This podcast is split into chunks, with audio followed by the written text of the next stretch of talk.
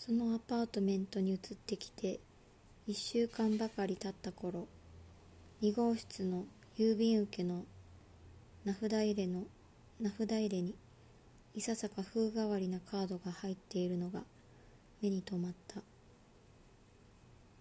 社交用の名刺みたいに改まった書体で印刷されておりMiss ホリデー・ゴライトリーその下の隅に traveling とあった。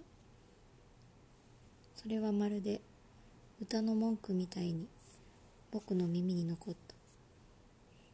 Miss ホリデー・ゴライトリー・ traveling。ある夜もうとっくに12時を回っていたと思うのだがユニヨシさんが階段の下に向けて怒鳴る声で僕は目を覚ました。彼は一番上階に住んでいたのでそのイライラした剣のある声は建物中に響き渡った。ミス・ゴライトリー私は断固抗議しますぞ。それに対して階段の一番下から立ち上がるように帰ってきた声には若さにつきもののたわいなさとどこか一人でおかしがっているような趣があった。あらダーリンほんとごめんなさいね。鍵をなくしちゃったものだから。いつもいつもうちの呼び鈴を押されては困るんだ。お願いだから。五章だから。合鍵を作ってください。でも作るそばからなくしちゃうの。私は仕事をしている。眠らなくちゃいかん眠らなくちゃならんのです。とユニオシさんは怒鳴った。なのにいつもあなたがうちの呼び鈴を押すものだから。ああ本当にごめんなさいね。かわいいおちびさん。これが本当に最後。そしてもう怒らないでくださるのなら彼女の声はだんだん近くに寄ってきた。階段を上ってきたのだ。私の写真を撮らせてあげてもいいかも。この前話していたようなやつ。その頃には僕はもうベッドを出てドアを1インチばかり開けていた。僕はユニオスさんの沈黙を聞き取ることさえできた。聞き取るというのはその沈黙の裏にある息遣いが目に見えて目に見えて変わったからだ。いつ？と彼は言った。娘は笑った。そのうちと彼女は答えた。語尾を引きずりながら。いつでもと彼は言って。ドアを閉めた。僕は廊下に出て手すりから身を乗り出すようにして下を覗いた。こちらの姿は見えないようにして。彼女は階段を上って踊り場に近づいているところだった。男の子のような髪にはさまざまな色が混じり合っていた。黄褐色の筋があり白子のようなブロンドと黄色の混じった房がありそれらが廊下の明かりを受けて光っていた。ほとんどほとんど夏のような暖かな夜で彼女はほっそりしたクールな黒いドレスに黒いサンダルを履き真珠の小さなネックレスをつけていた。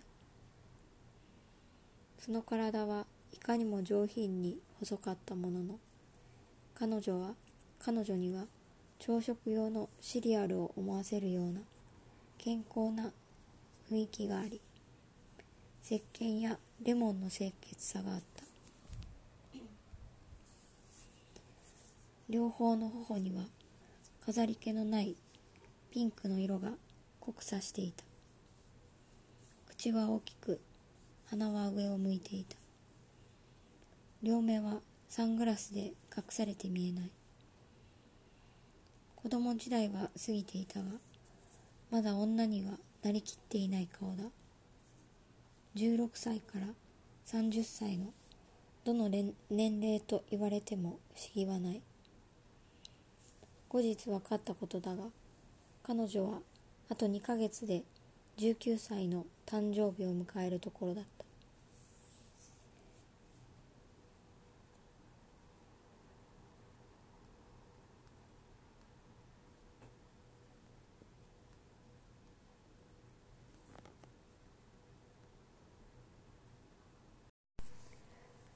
彼女はまた猫を一匹飼っておりギターも弾いた。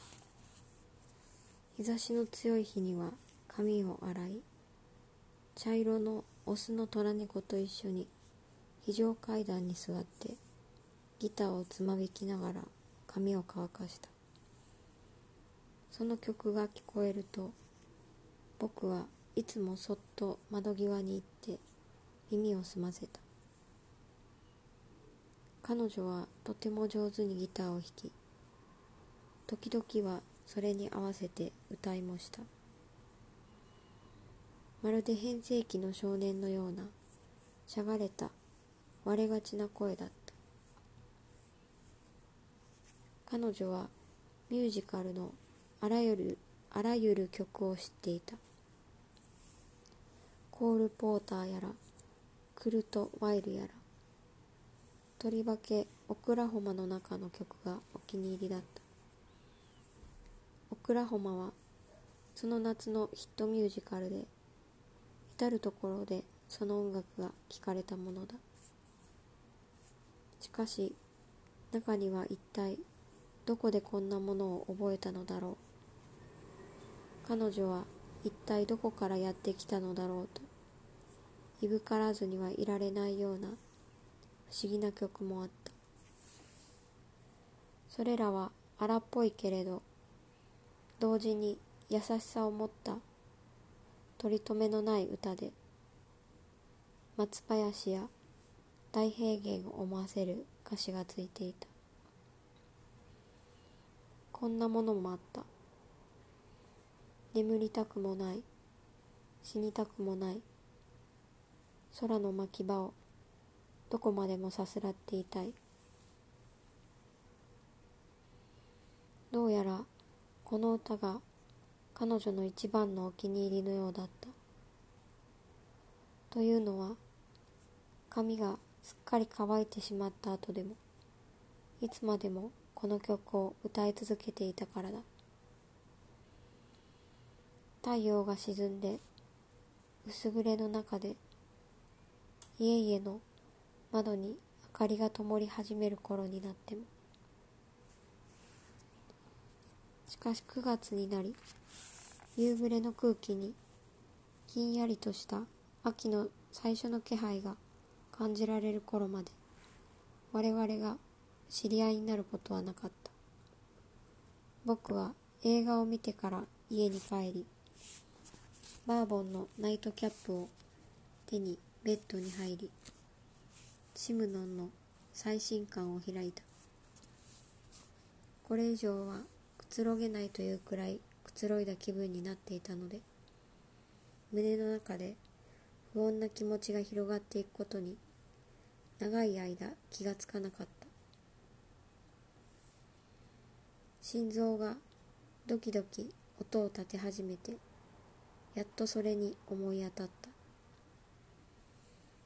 そういう胸騒ぎ胸騒ぎについて僕は本で読んだこともあったし文章に書いたこともあったのだが実際に体験するのは初めてのことだ。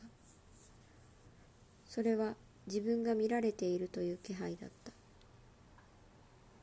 部屋の中に誰かがいるという気配だった。その時突然窓をコンコンコンコンと叩く音がした。幽霊のような灰色の影がちらりと見えた。僕は思わずバーボンをこぼしてしまった。気持ちを落ち着け窓を開けに行くまでに少し時間がかかった。そして僕はミス・ゴライトリーに「どんなご用でしょうか?」と尋ねた。下にとってもおっかない男の人が来ているの。と彼女は言った。そして非常階段から僕の部屋に足を踏み入れた。飲んでない時には優しい人なんだけどワインを飲ませたらそれはもうとんでもない獣になっちゃうわけ。私にどうしても我慢できないものがあるとしたらそれは何たって噛みついてくる男よね。彼女は灰色のフランネルのバスローブの前を緩め肩を出して男に噛みつかれたらどうなるかその証拠を見せてくれた。そのローブの他には彼女は何も身にまとっていなかった。あなたを脅かすつもりはなかったの。あの獣にことんうんざりして私はこっそり窓から出てきたの。多分バスルームにいると思っているはずよ。ん。あいつが何をどう思おうが私の知ったことですが本当に頭にくるんだから。そのうちに疲れて寝てしまうと思うの。全くの話。寝ちゃわないわけにはいかないわよ。食事の前に8杯もマティーニを飲んで象が洗えちゃうぐらいワインを飲んだんだもの。ねえ邪魔なら追い出してくれていいのよ。こんな風に人の部屋に押し押しかけるのが厚かましいことだってのはよくわかっているから。でも何しろ非常階段は心身と冷えるしあなたはずいぶんあったかそうな人に見えたから。